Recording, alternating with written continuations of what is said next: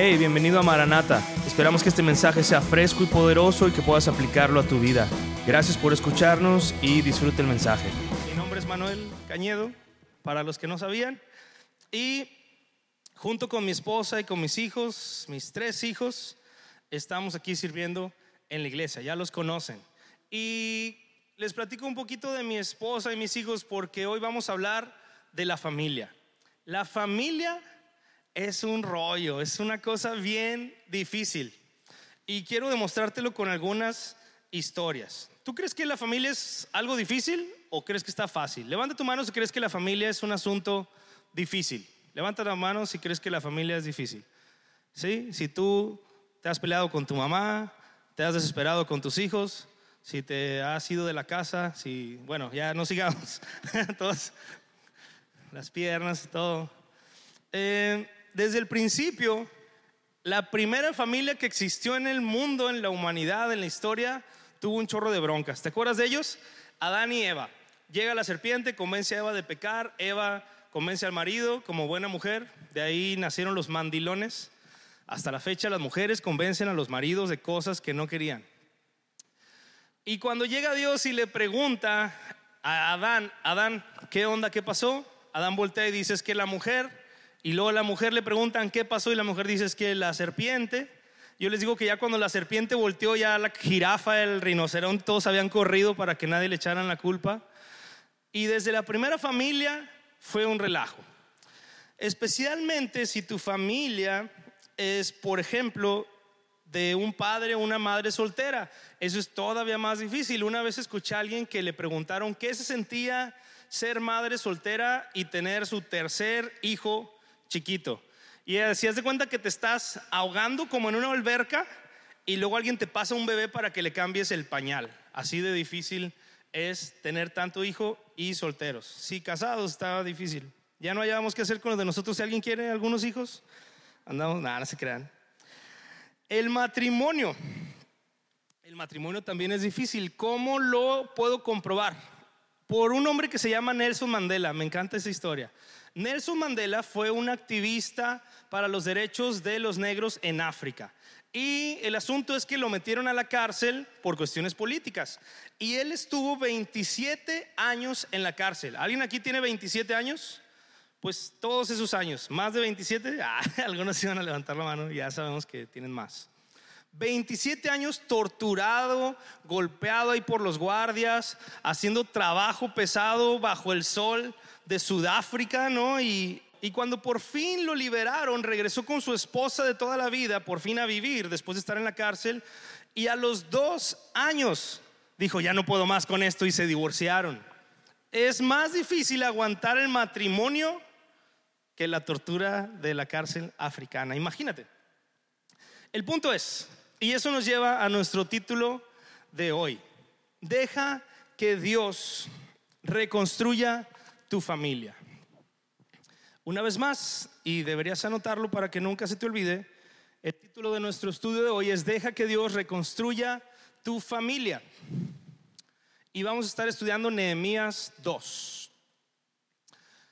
Si estuviste aquí la semana pasada, sabes que la semana pasada comenzamos con nuestra serie que se llama Reconstruyendo y vamos a estar por algunas semanas y meses, yo creo, estudiando el libro de Nehemías, que es un libro muy interesante en la Biblia, y lo vamos a ir estudiando, como ya sabes, verso por verso cada semana. Hoy estaremos en el capítulo 2 y vamos a estudiar cinco pasos para reconstruir tu familia. Eso los vamos a ir viendo poco a poco. Así que para comenzar, vamos a ir a Nehemías 2, versículos del 1 al 3. Saca tu Biblia y acompáñame a Nehemías 2, del 1 al 3. Dice el versículo 1. Sucedió en el mes de Nisan, en el año 20 del rey Artajerjes, que estando ya el vino delante de él, tomé el vino y lo serví al rey. Y como yo no había estado antes triste en su presencia, me dijo el rey, ¿por qué está triste tu rostro? Pues no estás enfermo. No es esto sino quebranto de corazón.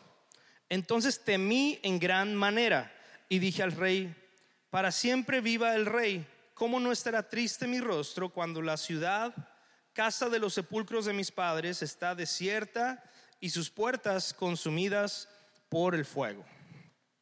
Vamos a orar y luego explicamos esto. Señor, mientras estudiamos hoy tu palabra a través de Nehemías 2, queremos rogar que seas tú el que nos hable, que seas tú el que dirija nuestros pensamientos para estar enfocados en tu palabra, en las palabras clave que tú deseas que escuchemos hoy para transformarnos y para transformar nuestra familia. Señor, aquí estamos dispuestos a escucharte, danos eh, el querer como el hacer para poner en práctica todo lo que aprendamos hoy. En el nombre de Jesús. Amén.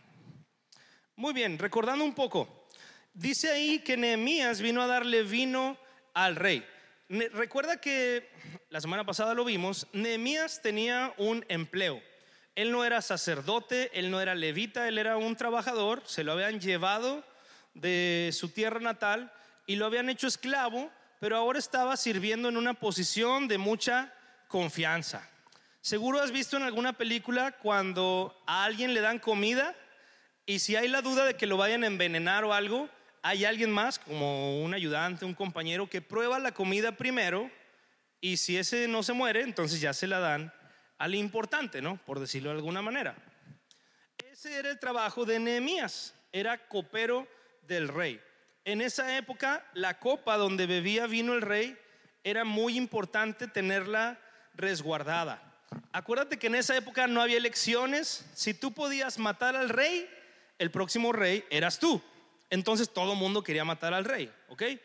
Eh, y la copa era un instrumento que era algo donde tú podías echar veneno, el rey se lo tomaba, se moría y tú entrabas como rey. Entonces todos los reyes tenían un copero. Ese copero cuidaba la copa, la mantenía lejos de las manos de cualquiera y quiere decir que ese hombre era de mucha confianza. Entonces, Nehemías vivía en la capital del imperio persa que se llamaba Susa, o sea, vivía en la ciudad más importante del reino. Si lo transportamos a nuestro mundo, se vería algo así, mira, como que tú vives en esa casa. ¿Te gustaría vivir en una casa así? No es Mazatlán, pero tiene ahí la misma playa, ¿no? Y el jardincito para la carne asada, muy moderna, ¿no? No tiene puertas, entonces se meten los jejenes y esas cosas, pero supongamos que es muy bonita Nehemías era como si viviera así. Y cuando vienen y le cuentan las malas noticias de su pueblo natal, es como que se va a un lugar como este a tratar de reconstruirlo. Mira la siguiente imagen. Esa, esa es la de prueba. Así, es un lugar destruido. Ese lugar es Siria, totalmente destruido actualmente bajo muchos bombardeos. Las murallas de Jerusalén estaban así de destruidas. Y es como si tú escogieras dejar tu casa en la playa para irte a un lugar como ese y reconstruirlo. No era una tarea fácil, no era una tarea muy bonita que digamos, pero Nehemías se tomó la molestia de ir allá. ¿Por qué? Porque se entristeció. Dice ahí que nunca había estado triste delante del rey, pero ahora algo diferente estaba pasando. Él estaba triste por su ciudad, triste por su gente. Y hoy esa gente y esa ciudad lo vamos a representar con nuestra familia. Tal vez tú por muchos años o por los últimos meses has estado muy feliz, contento viviendo en tu casa de playa, sin darte cuenta de la necesidad que hay adentro de tu familia. Y cuando de repente Dios te revele la necesidad que hay en tu familia y te entristezca, vas a tener que tomar una decisión. ¿Vas a querer ayudar a cambiar a tu familia o vas a querer quedarte ahí como estás muy cómodo, aparentemente? Hay momentos en los que Dios te va a abrir los ojos y te va a poner triste. ¿Cuántos están de acuerdo? ¿Qué piensas? O sea, ¿está bien que Dios te haga sentirte triste? ¿Habían escuchado eso? El pastor Manuel se volvió loco y está diciendo herejías. ¿Dios te quiere triste? ¿Sí o no? Levanta tu mano si sí. ¿No? ¿Sí? ¿Ok? Vamos a leer un versículo para que vean que no me volví loco. Pero más adelante, porque todavía quiero explicar otra cosa. Esa tristeza a veces puede ser constructiva. Y eso nos lleva al primer punto de esta noche y luego te voy a enseñar dónde dice la Biblia eso.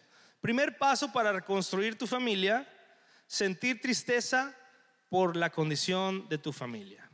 Número uno, o primer paso, para reconstruir tu familia, sentir tristeza por la condición de tu familia.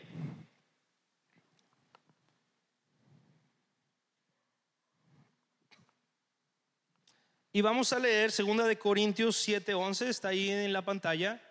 Fíjate, es bien interesante. Porque he aquí esto mismo de que haya sido contristado según Dios, ¿qué solicitud produjo en vosotros? ¿Qué defensa? ¿Qué indignación? ¿Qué temor? ¿Qué ardiente afecto? ¿Qué celo? ¿Y qué vindicación? En todo os habéis mostrado limpios en el asunto. Unos versículos antes de eso dice que hay tristeza de Dios que produce arrepentimiento. La tristeza que Dios te produce es para cosas buenas. Fíjate ahí, dice que ellos fueron contristados o entristecidos según Dios y eso hizo que se pusieran solícitos, o sea, listos para hacer algo. Dice que hubo temor, ardiente afecto, es decir, esa tristeza que sintieron los hizo hacer algo al respecto. Es lo mismo que pasó con Nehemías. Nehemías se puso triste, según Dios, y esa tristeza lo llevó a accionar y reconstruir su ciudad. A ti Dios te puede poner triste para que acciones y te pongas a reconstruir tu familia. ¿Ok? ¿Me explico con lo de estar triste según Dios? Ahora vamos a continuar leyendo a ver qué más pasó, porque está bien interesante. Nehemías 2 y vamos a continuar en el versículo 4. Me dijo el rey, ¿qué cosa pides? Entonces oré al Dios de los cielos y dije al rey, si le place al rey y tu siervo ha hallado gracia delante de ti, envíame a Judá, a la ciudad de los sepulcros de mis padres, y la reedificaré. Entonces el rey me dijo, y la reina estaba sentada junto a él, ¿cuánto durará tu viaje y cuándo volverás? Y agradó al rey enviarme después que yo le señalé tiempo. Además dije al rey, si le place al rey que se me den cartas para los gobernadores al otro lado del río, para que me franqueen el paso hasta que llegue a Judá. Y carta para Asaf, guarda del bosque del rey, para que me dé madera para enmaderar las puertas del palacio de la casa y para el muro de la ciudad y la casa en que yo estaré. Y me lo concedió el rey según la benéfica mano de Dios sobre mí. Qué bendición de Dios recibió Nehemías, ¿no? Yo no sé cuántos aquí podamos decir que si vas a tu trabajo y tu jefe te ve triste, te va a preguntar, para empezar te va a preguntar, ¿qué tienes? ¿Por qué estás triste? Igual en el trabajo ni se van a dar cuenta que estás triste. Y luego que le contaras, ¿no? A tu jefe del trabajo, no, pues es que estoy triste por esto y por lo otro. Y que tu jefe te dijera, ¿qué pides? ¿Qué quieres? ¿Qué necesitas? No, pues unos días libres. Órale, vacaciones. ¿Te imaginas pasando algo así? Yo sinceramente no he tenido jefes tan buenos como esto. Pero no se trata de que el rey este fuera bueno, era un rey pagano, de hecho. Pero Dios le estaba dando favor a Nehemías. De hecho, ahí dice al final, me lo concedió el rey, en el versículo 8 al final, según la benéfica mano de Dios sobre mí. Entonces la gracia de Dios estaba sobre Nehemías. Ante la pregunta, ¿qué pides o qué quieres? Él se puso a orar. ¿Te fijaste? Que el rey le pregunta, ¿qué quieres? ¿Qué pides? Y dice que él oró al Dios del cielo. Fue una oración seguramente corta, porque entre que te pregunten y tú respondas, hay muy poco tiempo para que puedas orar. Pero lo primero que hizo Nehemías fue considerar a su Dios. Ahora, si Nehemías recibió gracia, nosotros podríamos recibirla también. Fíjate todo lo que pasó con Nehemías. no solamente el rey le concedió ir. Después de que le concede ir, Nehemías dice, oye, pues también dame cartas, dame autoridad, ¿no? Permisos para que me dejen pasar sin problema. Y todavía le dice, ¿sabes qué? Aparte de los permisos, ¿qué te parece si me das tu madera para reconstruir la... Eh, lo voy a leer exactamente para no decir mentiras. Madera para enmaderar las puertas del palacio de la casa y para el muro de la ciudad y la casa en que yo estaré. O sea que Nehemías todavía se atrevió a decirle al rey, oh rey, gracias por dejarme ir, pero pues también necesito materiales, ¿no? Para construir. Y el rey le provee todo. Madera para la casa, para los muros y hasta para la casa donde él iba a vivir. Padrísimo, ¿no? No sé cuántos de nosotros nos gustaría de repente que nos hablara un tío rico o una tía rica de Estados Unidos y que nos dijera, ¿qué onda, hijo? ¿Cómo estás? ¿Qué necesitas? ¿Qué te falta? ¿Cuántos dólares te mando?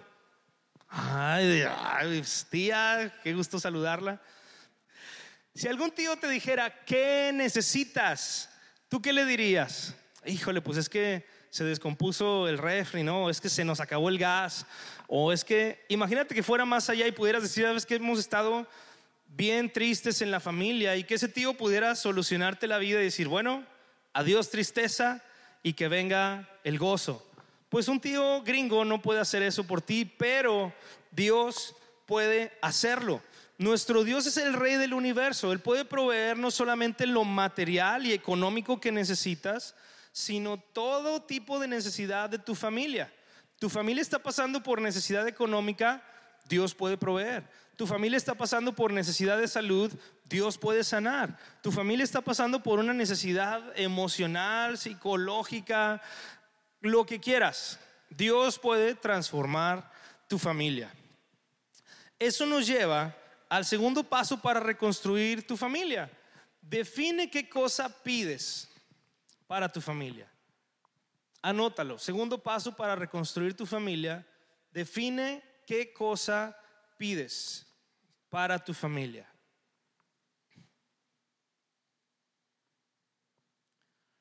Estamos aprendiendo cosas bien intensas, ¿no? Dios puede hacernos sentir tristes, sí. ¿Podemos venir con Dios y pedirle cosas? Sí. Vamos a leer lo que dice Lucas 11:9. Jesús dice, yo os digo, pedid y se os dará. Buscad y hallaréis, llamad y se os abrirá. Sí, mi mamá cuando antes de ser cristianos pasó por una depresión. Y eso a veces sucede en las familias. Si alguien está pasando por eso, no te sientas mal. Mi familia llegó a Cristo a causa de una depresión. Pero tú crees que si alguien en tu familia está deprimido y tú le pides a Dios, Dios, por favor ayuda a mi mamá, ¿qué crees que Dios va a hacer? ¿Te va a rechazar? La Biblia dice, pide y se te dará. Lo que yo veo aquí es que obviamente ninguna familia es perfecta, ¿no? Nadie somos perfectos y por lo tanto nuestras familias tampoco. Así que si vas a pedirle a Dios, no le pidas por todo lo de tu familia al mismo tiempo porque ni siquiera vas a poder tú enfocarte. No se trata de que Dios venga y con una vara mágica transforme tu familia y para mañana ya seas perfecto. No se trata de eso. Pero si hay un área específica en la que estás batallando, mira, regrésale por favor. Gracias. Si hay un área específica, define qué cosa pides y enfócate en orar primero por eso. Una vez que superes esa necesidad, esa cosa que pediste, pues te vas con otra. Y si quieres así toda tu vida por los 80, 90 años que vivamos. Pero delante de Dios, ten claridad en qué es lo que deseas en este momento que Dios haga en tu familia. Y como dice su palabra, pide y se te dará. Amén. El versículo 9 y 10 no los vamos a leer porque vamos a estudiar esa misma idea de esos versículos, pero más adelante al final. Esos versículos hablan de cómo hubo oposición contra Nehemías, versículo 9 y 10, pero insisto, lo vamos a ver después, así que nos vamos a leer el versículo 11 y 12. Llegué pues a Jerusalén y después de estar allí tres días, me levanté de noche, yo y unos pocos varones conmigo, y no declaré a hombre alguno lo que Dios había puesto en mi corazón, que hiciese en Jerusalén. Ni había cabalgadura conmigo, excepto la única en que yo cabalgaba. Y después del versículo 13 al 16 nos va a hablar de los lugares que visitó Nehemías mientras observaba los muros y las puertas todas destruidas.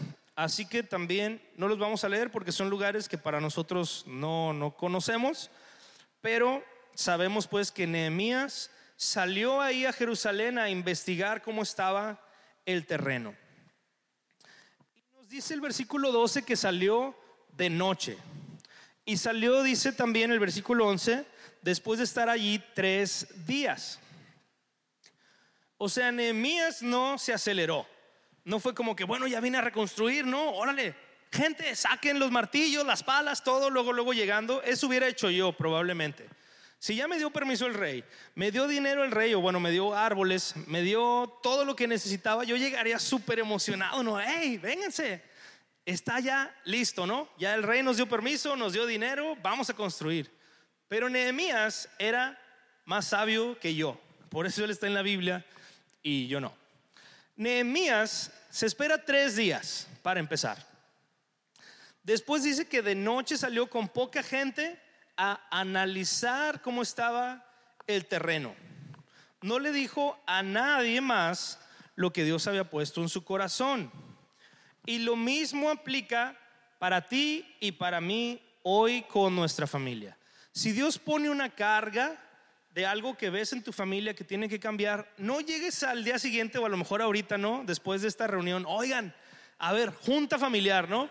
Y si tienes adolescentes, esas juntas familiares ya son como, mamá, ¿y ahora qué?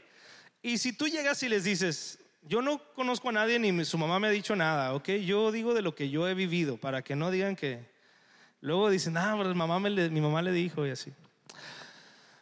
Ah, si tú llegas todo intenso a querer convencer a tu familia de que hay que cambiar, llegas intensa con tu esposo a decirles que en la reunión dijeron que me trates con amor, entonces ¿sabes qué va a pasar? Va a ser un caos. Todo va a salir al revés. Porque vas a estar haciendo las cosas en tu propia fuerza. Y si alguna vez has tratado de cambiar a tu familia con tu propia fuerza, ya sabes que eso siempre genera caos. Si alguna vez has tratado de cambiar a tu mamá, a tus hijos, a tu marido, por ti mismo, es un relajo. Es lo peor que puede pasar. Así que no seas intenso, no llegues queriendo gritarle a todo mundo que cambien si Dios puso una carga en tu corazón, primero es entre tú y Dios. Hazle como Nehemías. Para empezar, espérate tres días antes de que digas cualquier cosa. Ora, busca a Dios. Si Dios te guía, entonces después va a haber momento para que platiques y hagas lo que tengas que hacer. Pero primero, relájate, relax. Eso nos lleva a nuestro tercer paso. Empieza de forma discreta. Tercer paso para reconstruir tu familia, empieza de forma discreta. Anótalo.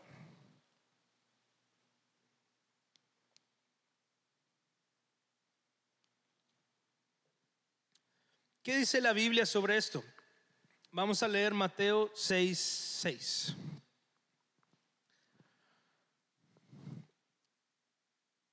Jesús una vez más nos está hablando de cómo debemos orar. Y dice Jesús, tú cuando ores, entra en tu aposento, que para nosotros diríamos tu cuarto, y cerrada la puerta, ora a tu Padre que está en secreto. Y tu Padre que ve en lo secreto te recompensará en público.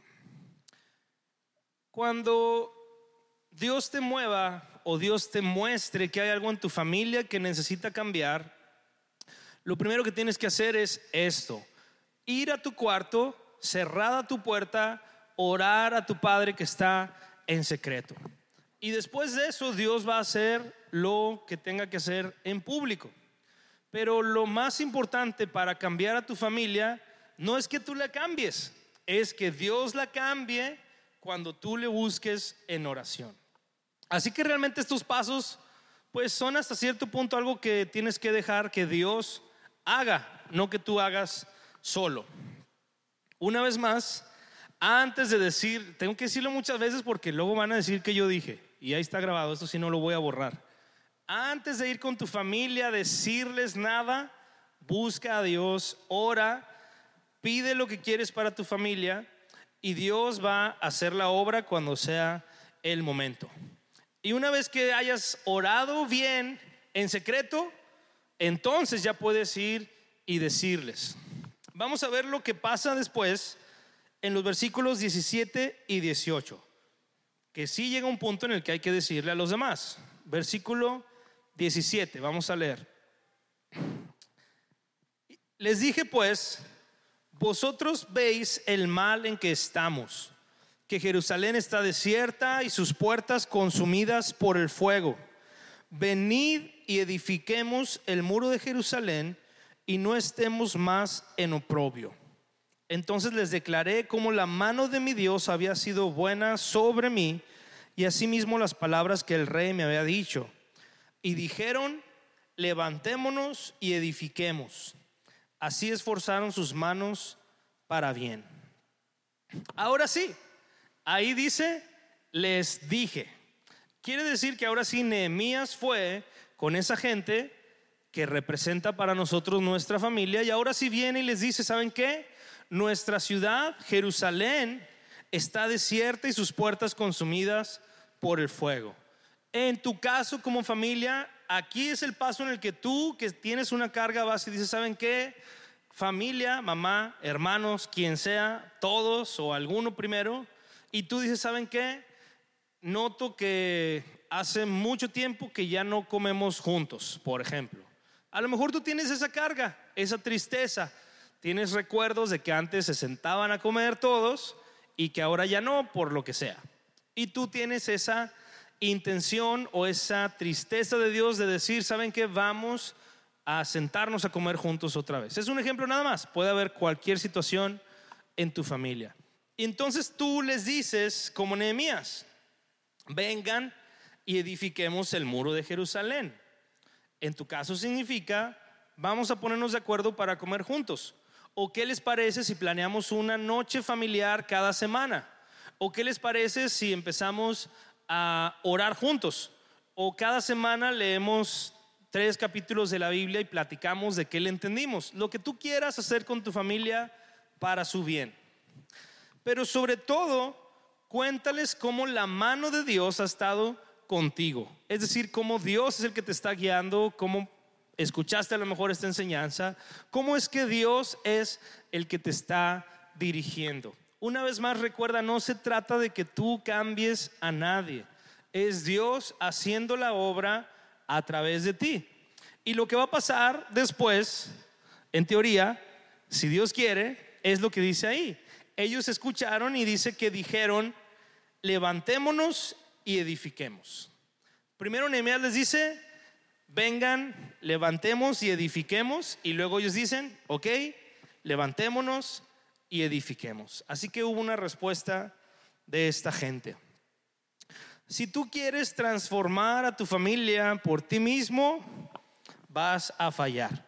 Algunas veces queremos o nos damos cuenta que nosotros no podemos y buscamos más ayuda, ¿no? Y luego traes a tu comadre, ¿no? Oiga, comadre, es que mi familia está pasando por problemas, dígame qué hacemos, ¿no? Y la comadre está peor que tú o igual. De repente se pone de moda que vamos a ir al psicólogo, ¿no? Vamos a ir a terapia familiar. Eso no va a resolver nada, porque el problema no es solo emocional, sino espiritual. No te vaya a pasar como esta familia si los llevas al psicólogo o a la terapia. Quiero que veamos un pequeño video. Quiero que me dibujen sus miedos, sus ansiedades, las raíces de su infelicidad. Respiren profundamente. Y comiencen. Dibujen sus miedos, ansiedades y las raíces de su infelicidad. ¿Ninguna sorpresa aquí? Homero. Homero, ¿qué nos tienes? Homero. Ah, perdón, estaba distraído. Bueno, pues si no lo hubieras estado, habrías notado que tu familia te ve como una muy severa figura de autoridad. Un ogro, por decirlo así. No, doctor, no es cierto. Ogro es un término muy fuerte. Bravo, doctor, un diagnóstico acertado. ¡Ya es ¡Un suficiente! momento! Muy bien. ¿Quieren matarse? Eso es bueno, es sano. Realmente no son tan malos los conflictos hostiles. Solo pido que usen mis garrotes de agresión terapéuticos patentados. Buena idea. Sensacional. La verdad, no sé. Muy bien, otra respiración profunda.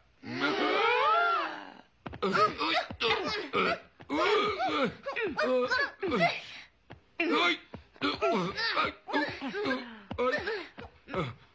Un momento. Esto está forrado con espuma de caucho. ¿Cuál es el objeto? Funcionarían mejor sin forro, Doc. No, eso no es cierto. ¡Ay! ¿Lo ve? Dame eso. Ha concluido esta sección del tratamiento. ¿Estamos curados? Ah, No diga tonterías. Se curarán, pero requerirá métodos un poco más heterodoxos. ¿Pero qué? No se preocupen, habrá tiempo para explicar mientras caliento el generador eléctrico. ¿Todos cómodos? Bien, ahora no toquen los botones que están frente a ustedes por una razón importante, que es toda la familia está interconectada. Pueden provocar descargas que producirán un efecto desagradable. en- Estaba probando. No, Homero, aún no. Mira, esto es lo que se llama tratamiento de aversión.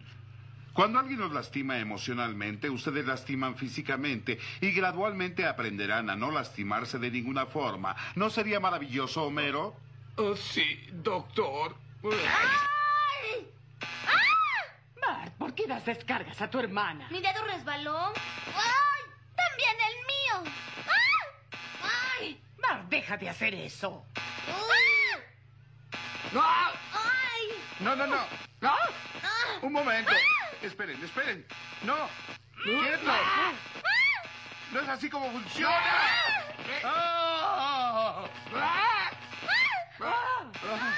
No entienden. Es peligroso. No. Desconecten.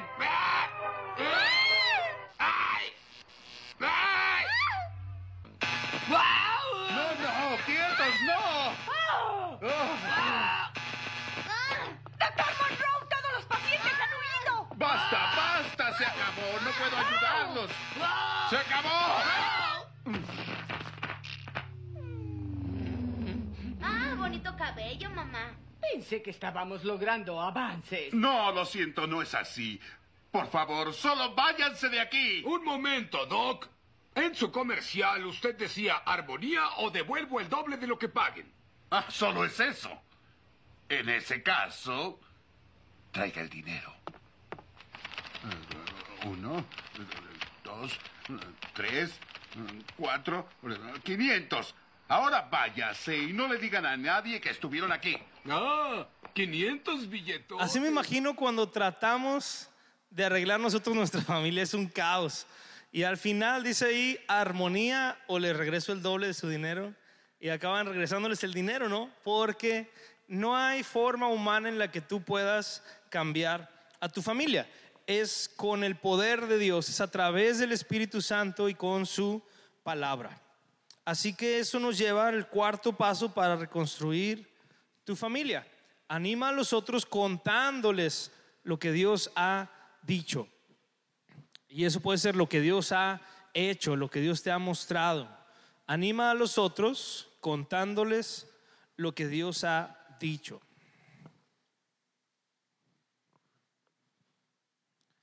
Y además tengo una buena noticia. Si tú estás interesado en que tu familia esté mejor, yo te garantizo que Dios todavía está más interesado que tú. Malaquías 4:6 dice lo siguiente: Él hará volver el corazón de los padres hacia los hijos y el corazón de los hijos hacia los padres, no sea que yo venga y hiera la tierra con maldición. Dios está interesado en bendecir a tu familia. Dios está interesado en que la relación de los padres y los hijos mejore, la relación de los matrimonios mejore, y por eso dice, Él hará.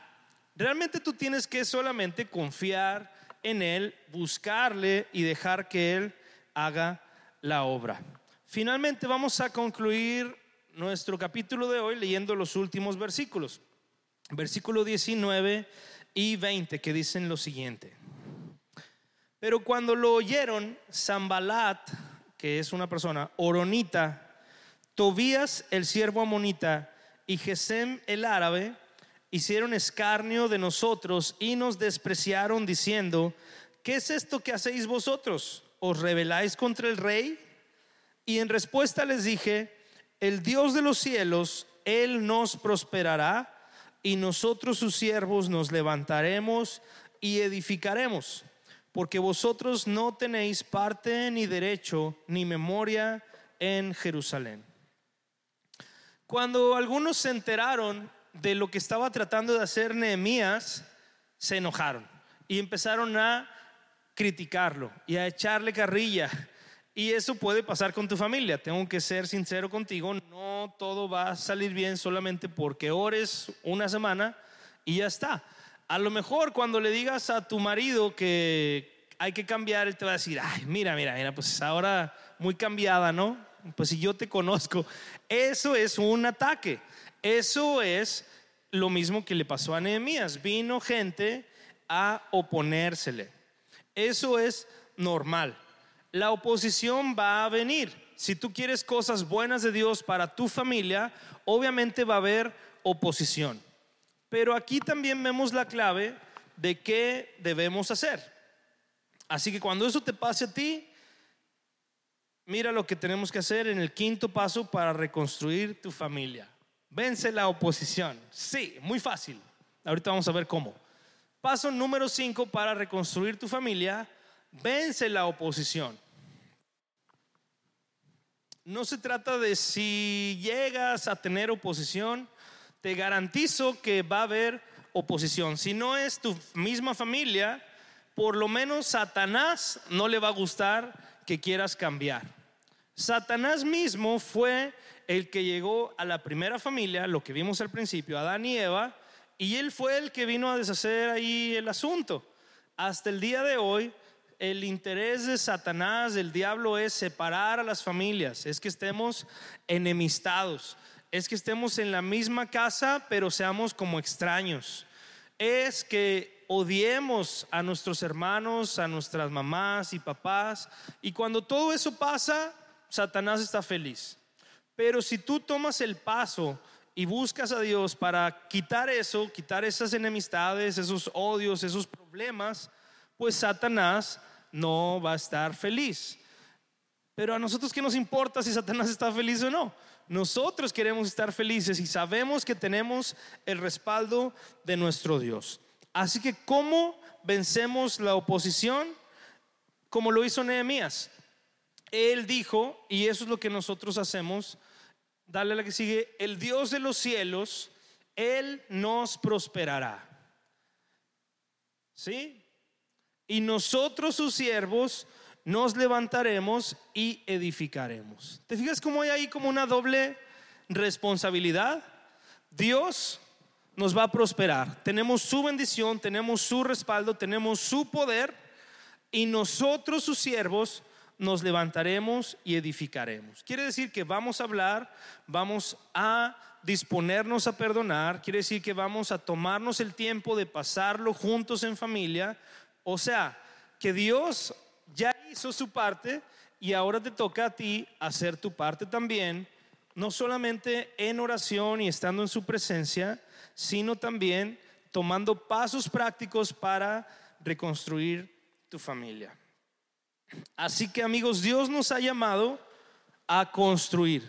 A lo mejor tu familia está muy bien y qué padre.